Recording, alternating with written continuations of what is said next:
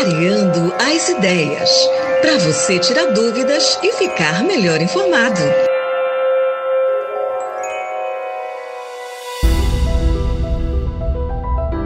Que tal a gente começar a unir forças para amazonizar o mundo?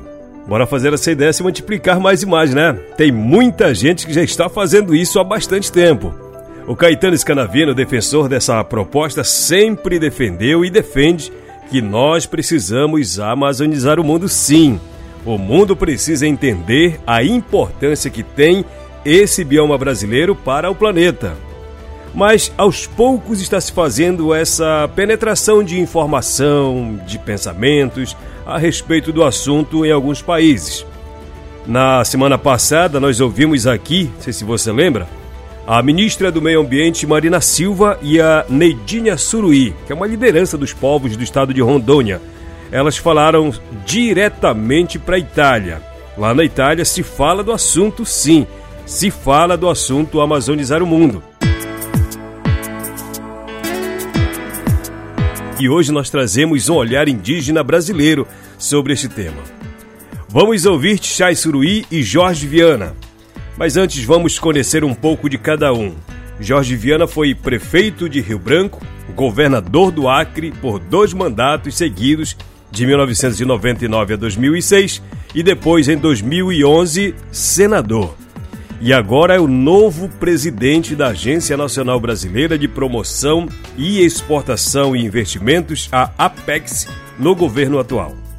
Ele é engenheiro florestal formado pela Universidade de Brasília, a UNB, e também é professor de gestão pública. Jorge Viana bateu um papo bem objetivo com o Caetano Scanavino sobre a ideia de amazonizar o mundo e manifestou seu pensamento sobre a situação do Brasil no passado recente e atualmente e deixou sua mensagem. Eu digo para os, os, nossos parentes italianos que o Brasil está de volta, a sociedade brasileira está de volta e aquele lado bom do Brasil está de volta. Né? É, eu acho que nos últimos anos é como se o Brasil tivesse botado para fora e para o mundo aquilo que ele tem de ruim. Né? Os seres humanos também são assim, mas agora não. Agora eu acho que com a perspectiva do começo do governo do presidente Lula, nós vamos pôr para fora, buscar parcerias com aquilo que a gente tem de melhor. Então, a, a combater o desmatamento, cuidar das populações originárias indígenas, é, das unidades de conservação e tentar fazer a mudança do modelo é, econômico que ocupa um dos mais importantes biomas do mundo, que é a Amazônia, de insustentável para um modelo sustentável, que possa fazer a inclusão social de 28 milhões de pessoas que vivem na Amazônia como eu vivo. Então é isso. A gente está cheio de esperança, é, com muita vontade que esse ano de 2023 comece e que as boas mudanças cheguem juntas.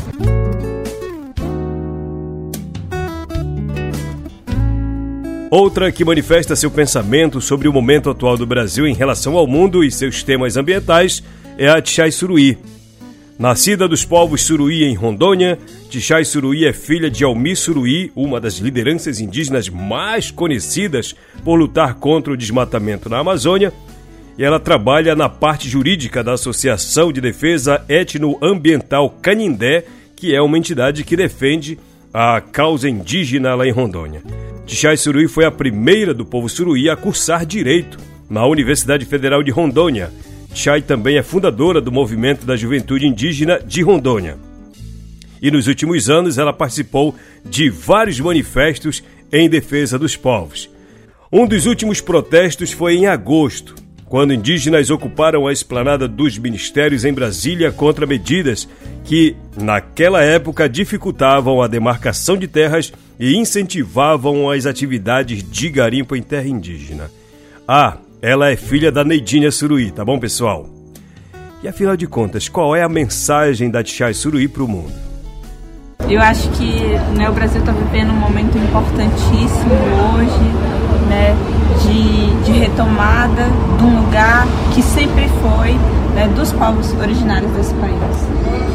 Reconhecimento da nossa luta, de reconhecimento da importância né, dessas comunidades para a preservação da floresta, né, para um futuro digno, para um futuro né, é, viável.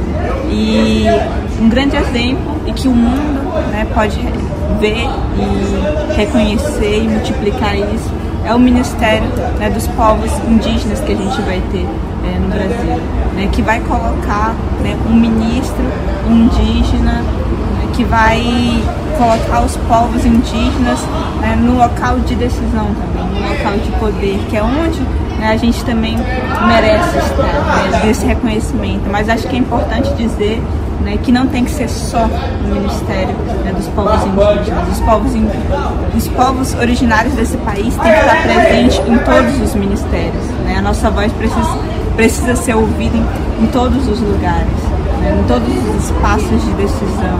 E isso né, é, é, é levar a gente para o lugar, como eu falei, que a gente sempre deveria estado.